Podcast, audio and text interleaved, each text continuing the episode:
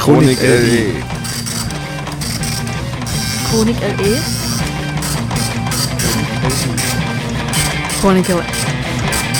Chronicle. Chronik LE. Meldungen aus Leipzig und Umland.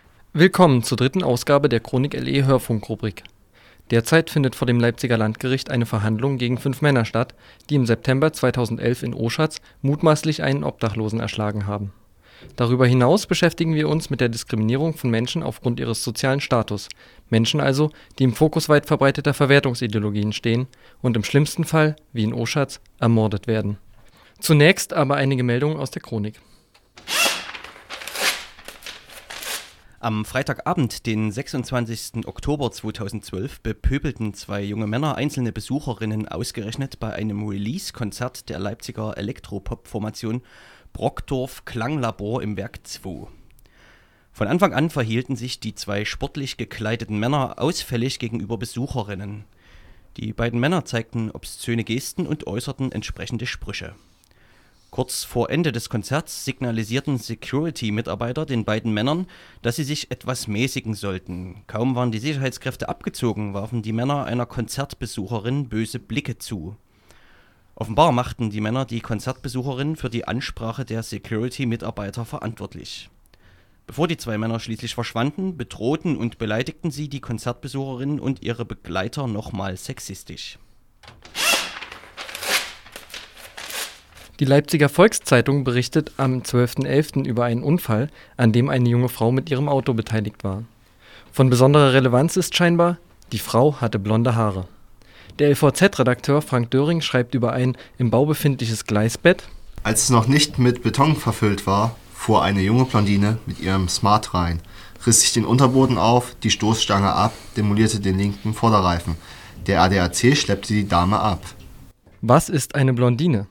Und was unterscheidet sie von dem älteren Mann, der wenig später fast das gleiche Schicksal erlitt? Und welche Rolle spielt das für den Unfall?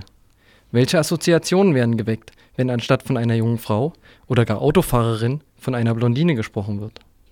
Wie findet diese für den Vorgang völlig irrelevante Information ihren Weg von den Beamten vor Ort bis auf Frank Dörings Schreibtisch und in die Hände der vielen Leipziger, die immer noch täglich LVZ lesen? Sexismus die damit einhergehende Festlegung und Reduzierung von jungen Frauen auf die Domäne äußerlicher Schönheit, die mitschwingende Aberkennung von sonstigen Fähigkeiten stellen einen alltäglichen Normalzustand dar. Er begegnet uns niedrigschwellig im Alltag und wird von seinen Protagonistinnen oft als Harmlosigkeit wahrgenommen.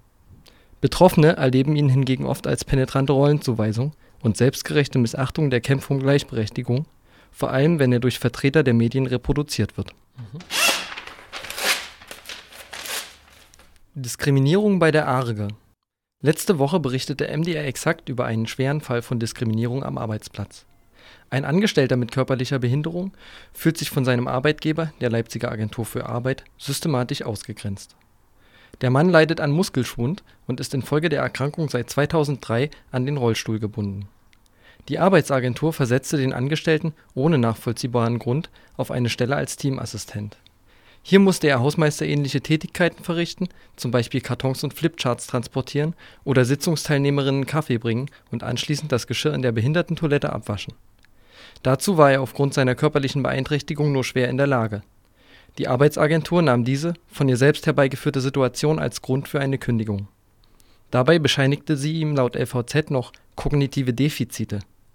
Wieder besseres Wissen, wie sein Anwalt bekräftigt der 54-Jährige sei bis zu seiner Kündigung immer wieder versetzt und mit immer unwürdigeren Aufgaben betraut worden. Nachdem die Agentur für Arbeit als Arbeitgeber ihren Unwillen zur leidensgerechten Integration des Mannes gezeigt hatte, bescheinigte sie dem nun Arbeitslosen als arbeitssuchendem Kunden nunmehr die volle Arbeitsfähigkeit als Zitat Büroassistent oder Sachbearbeiter in Voll oder Teilzeit. Bereits häufiger wurden derart absurde Vorgänge bei der Agentur für Arbeit bekannt Neu ist allerdings, dass die Arge selbst als ehemaliger Arbeitgeber für den beruflichen Abstieg des Betroffenen verantwortlich zu sein scheint. Hierbei offenbart sich die bittere Logik der Diskriminierung von Menschen mit Behinderung. Durch die Annahme, diese seien für sinnvolle Tätigkeiten nicht mehr zu gebrauchen, wird ihnen die Möglichkeit zur Teilnahme am Arbeitsleben systematisch entzogen. Ihre Unfähigkeit, die unzumutbaren Aufgaben, die ihnen zugewiesen werden, zu verrichten, dient wiederum als scheinbarer Beweis für deren Nutzlosigkeit. Ein Teufelskreis für die Betroffenen. In der Begründung der Kündigung spricht die Agentur für Arbeit denn auch von einem sinnentleerten Arbeitsverhältnis, dessen Aufrechterhaltung dem Arbeitgeber nicht mehr zuzumuten sei. Der Agentur für Arbeit muss auf der Grundlage der Informationen aus dem MDR-Exakt-Beitrag und dem LVZ-Artikel allerdings unterstellt werden, dieses Verhältnis selbst jedes Sinnes entleert zu haben. Um solche Ungerechtigkeiten zu verhindern, existiert beim Kommunalen Sozialverband Sachsen eigentlich das Integrationsamt, dessen Aufgabe unter anderem in der Absicherung des Kündigungsschutzes von Menschen mit Behinderung besteht. Soll einem Menschen mit schweren körperlichen Beeinträchtigungen gekündigt werden, muss der Vorgang vom Integrationsamt geprüft und dann eine Zustimmung gegeben werden. Das ist im vorliegenden Fall geschehen. In seiner Zustimmung zur Kündigung bezog sich das Amt laut LVZ auf ein ärztliches Gutachten von 2010. In diesem Gutachten werden bei den Betroffenen allerdings „ Zitat, keine Hinweise auf signifikante konzentrative oder allgemeine Belastungsbeschränkungen erkannt “. Ein Widerspruch, zu dem sich Sprecherinnen des Amtes der LVZ gegenüber nicht äußern wollten. Der Betroffene hat nun anwaltlichen Beistand und kämpft für die Wiedererlangung seiner Anstellung. Und nun zum Thema der heutigen Ausgabe. Wir beschäftigen uns mit dem Mord an dem obdachlosen André K. und Sozialdarwinismus. In der Nacht zum 27. Mai 2011 wird der schlafende wohnungslose André K. am Oschatzer Südbahnhof von mindestens fünf Männern brutal zusammengeschlagen. Die 16 bis 36 Jahre alten Täter lassen den schwer verletzten Mann hilflos zurück. Erst am Morgen des 27. Mai wird André K. gefunden, wenige Tage später stirbt er. Am 8. Juni nimmt die Polizei drei Männer im Alter von 25 bis 36 Jahren fest. Unter den mutmaßlichen Tätern befindet sich Ronny S. aus Oschatz. Er war in der örtlichen NPD-Nachwuchsorganisation JN aktiv. Seit inzwischen einem Jahr wird vor dem Leipziger Landgericht verhandelt. Nunmehr fünf Männer sind wegen gemeinschaftlichen Totschlags angeklagt. Ein weiterer Angeklagter muss sich wegen unterlassener Hilfeleistung verantworten. Inzwischen scheint es möglich, dass die Angeklagten Sebastian B. und Ronny S. wegen Mordes aus niederen Beweggründen verurteilt werden könnten. Entscheidend ist dabei die Frage, handelten die Täter ohne konkretes Motiv, also spontan, oder gab es einen ideologischen Hintergrund, also niederen Beweggrund, wie es in der Fachsprache heißt? Der Mord an André K. ist jedenfalls kein Einzelfall. Gewalttaten gegen Wohnungslose sind keine Seltenheit. Die Bundesarbeitsgemeinschaft Wohnungslosigkeit zählt Gewalttaten an Wohnungslosen anhand von Zeitungsberichten seit 1990. Verena Rosenke, stellvertretende Geschäftsführerin der Bundesarbeitsgemeinschaft. Wir haben gesehen, dass zwischen 1989 und 2009 mindestens 167 Wohnungslose auf der Straße durch Gewalt den Tod gefunden haben, sei es Mord oder Totschlag. Und knapp 400 äh, sind schwer verletzt worden durch Überfälle auf sie. Das ist also keine Seltenheit. 167 tote Wohnungslose bis 2009 stehen für sich. Dahinter stecken in der Gesellschaft weit verbreitete Einstellungsmuster, die Menschen nach ihrer angeblichen Nützlichkeit für die Gesellschaft und nach ihrem sozialen Status bewerten. Die Gewalt beginnt am Stammtisch, weiß Lucius Teidelbaum, der sich publizistisch mit Formen des sozialen Darwinismus beschäftigt. Es gibt natürlich halt so Anfeindungen im Alltag und das ist, glaube ich, auch das Wichtige zu sehen, dass es halt einfach in der, in der Gesellschaft Tendenzen gibt, die sich dann halt zum Teil nochmal gewaltförmig auswirken, aber dass es halt in der breiten Gesellschaft schon so eine Negativeinstellung auf jeden Fall gibt. Aber das betrifft halt abgehängte Personen allgemein, also halt jetzt nicht nur Obdachlose. Bei Sozialdarwinismus wird sehr häufig gemacht, dass die Ungleichheit, also dass Leute meinetwegen verschieden reich oder arm sind, ähm, zur Ungleichwertigkeit gemacht wird. Also dass sie quasi selbst dran schuld sind und dass man Leute danach beurteilt, wie halt ihre soziale Situation ist. Ähm, das heißt, es gibt halt so Beschimpfungen, was auch sehr stark vertreten ist, ist so ein Anti-Bettler-Diskurs. Das ist halt so Stammtischgepolter.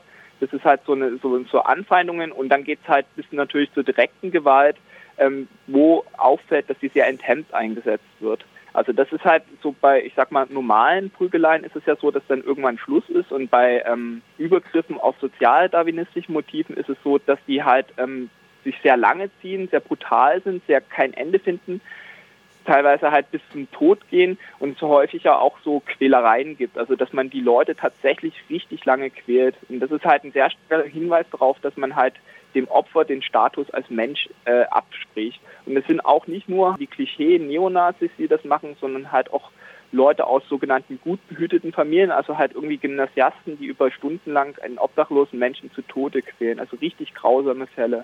Betroffene dieser Form menschenfeindlichen Denkens, also des Sozialdarwinismus, sind nicht nur Obdachlose, sondern auch Menschen mit Behinderungen, Langzeitarbeitslose oder Geringverdienerinnen. Weil sie die von ihnen erwarteten Leistungen nicht erbracht haben, gelten sie als wertlos. Als Indikator dafür dienen fehlende Symbole des Erfolgs wie Geld, Eigenheim oder der PKW. Ihre Armut bringt sie ins Fadenkreuz der Aggression von Menschen, die oft selbst von sozialem Abstieg bedroht sind. Die Angst vor dem eigenen Abstieg drückt sich in Verachtung für jene aus, die noch weiter unten stehen. Menschen werden also wegen ihrer angeblichen Nutzlosigkeit stigmatisiert. Sie verfügen nicht über die Voraussetzungen zur Teilhabe am sozialen Leben, das in zunehmendem Maße einer Verwertungslogik unterliegt, nämlich Effizienz, Nützlichkeit, Rentabilität. Sie sind deswegen von der Unterstützung der Gesellschaft abhängig. Diese Tatsache wird den Betroffenen aber vorgeworfen. Sie seien Schmarotzer, leisteten keinen Beitrag zur Gemeinschaft, legen allen anderen auf der Tasche. Wer nicht arbeiten will, soll auch nicht essen, sagt der Volksmund. Dahinter steckt ein bestimmtes Ideal von ehrlicher Arbeit. Nur wer einer anerkannten Lohnarbeit nachgeht, soll an der Gesellschaft teilhaben dürfen. Dieser soziale Chauvinismus wirkt gegen jene, die in diesem Prozess ihr materielles Fortkommen nicht sichern können. Sie seien einfach faul, nicht fleißig genug oder wollten auf Kosten anderer leben. Die Konsequenzen sollten daher selbst getragen werden.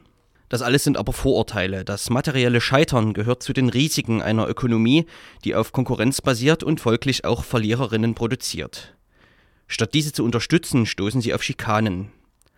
Obdachlose dürfen nicht auf Bänken schlafen und werden aus Stadtzentren vertrieben. Hartz-IV-Bezieherinnen werden als potenzielle Betrügerinnen behandelt und müssen die privatesten Unterlagen offenlegen. Menschen mit Behinderungen merken allerorten, dass man sie nicht als vollwertige gesellschaftliche Akteure akzeptiert.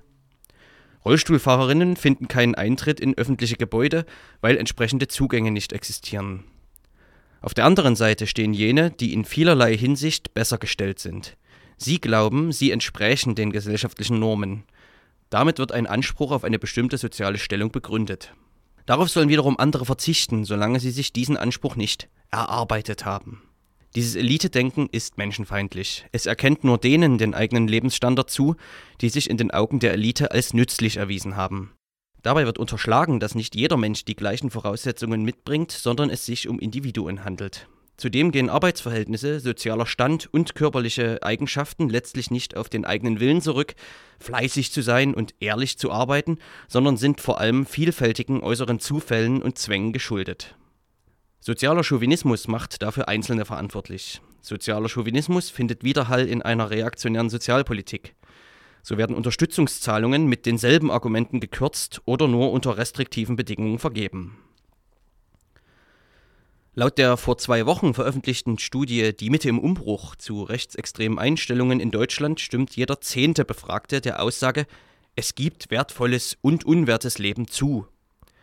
Der hohe Zustimmungswert ist seit der Vorgängerstudie 2010 stabil geblieben. Der Aussage, dass sich wie in der Natur auch in der Gesellschaft immer der Stärkere durchsetzen sollte, stimmten sogar knapp 15 Prozent der Befragten zu. Sozialdarwinismus ist kein Randphänomen, sondern zu kritisierender gesellschaftlicher Normalzustand. Das zeigte sich auch bei der Verhandlung um die Ermordung des wohnungslosen André K. Richter Göbel selbst scheint nämlich nicht frei von sozialdarwinistischen Vorurteilen und äußerte sich herabwürdigend gegenüber Erwerbslosen. So verlangte er von Zeugen, die sich nicht genau an den Ablauf erinnern konnten, dass sie doch mal nachdenken sollten. Immerhin hätten sie als Arbeitslose eh nichts anderes zu tun. Wer nun als Richter so argumentiert, dem wird es schwerfallen, genau dieses Denken als Tatmotiv auszumachen. Und so zeigen sich Gerichte wie auch Medien zwar nach solchen Taten betroffen, ohne jedoch die Motive zu benennen, hat auch der Publizist Lucius Teidelbaum festgestellt. Man tut sich halt schwer mit den Motiven von den Tätern und Täterinnen. Es ist eher so eine Fassungslosigkeit, besonders bei brutalen Taten. Und dann ist es halt so, also Alkohol wird dann halt ange angenehmt oder die sind halt einfach, die sind, die Täter, Täterinnen sind so brutal, aber das erklärt halt nichts. Also Alkohol ist ja bloß eine Enthemmung. Und das Abgefahrene ist halt, dass die Täter teilweise vor Gericht relativ offen sagen, was ihre Motive sind. Aber wenn die dann halt nicht irgendwie in, in einer rechten Szene ähm, organisatorisch eingebunden sind, ich sag mal, kein NDR-Mitglied oder kein Lancer Best-of-Album zu Hause sich von denen findet, dann werden ihre Motive gar nicht als rechts- und sozialdarwinistisch wahrgenommen, obwohl sie das vor Gericht sagen. Also die sagen dann halt, naja, der hatte kein Recht zu leben oder das war ja nur ein Penner, also jetzt alles mit Anführungsstrichen bitte mitgedacht.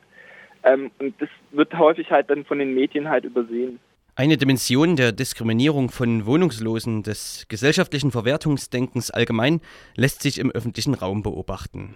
Die moderne Innenstadt ist sauber. Das bedeutet auch, dass Wohnungslose, Bettelnde oder Alkohol- und Drogenkonsumentinnen verdrängt werden. Diese Politik der Ordnung, Sicherheit und Sauberkeit trifft gerade auf Leipzig zu und verwehrt zahlreichen Menschen den Aufenthalt in öffentlichen Räumen. So soll Kameraüberwachung sozial Unerwünschte abschrecken. Auf dem Hauptbahnhof achten Bundespolizei, private Sicherheitsfirmen und die Deutsche Bahn AG darauf, dass Menschen, die nicht in die Shoppingwelt passen, es sich nicht allzu lange gemütlich auf den vorhandenen Bänken machen. Ihnen werden Hausverbote erteilt, selbst bei schlechten Wetterbedingungen. Der Bahnhof, die Leipziger City und zahlreiche andere Plätze gehören heute beinahe ausschließlich den Einkaufszentren und deren Konsumentinnen. Sitzmöglichkeiten werden sowohl in der Stadt als auch äh, im Bahnhof so konzipiert, dass sie nicht sehr bequem sind und sich niemand darauf hinlegen kann. Wohnungslose sollen so aus dem Stadtbild ferngehalten werden. Bettelnde werden nicht selten verjagt. Auch Sparkassenfilialen engen Rückzugsräume für Wohnungslose ein. So wurden im Winter 2010 Filialen zwischen 21 und 6 Uhr wegen auftretender Verunreinigungen geschlossen.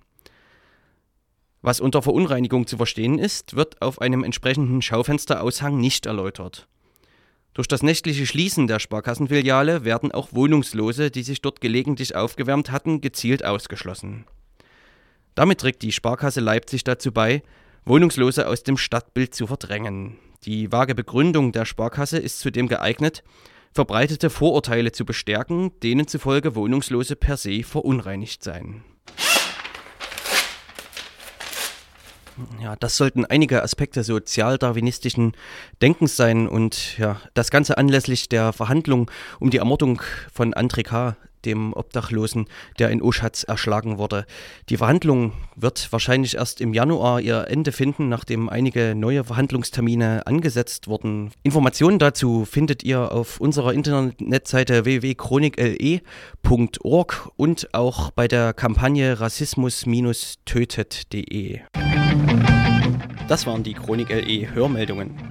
Chronik LE ist ein Dokumentationsprojekt für faschistische, rassistische und diskriminierende Ereignisse in und um Leipzig. Weitere Ereignismeldungen und Analysen gibt es im Web unter www.chronikle.org. Über das Kontaktformular auf der Seite können Sie sich bei uns melden, falls Sie selbst Betroffener oder Zeugen von diskriminierenden Ereignissen geworden sind.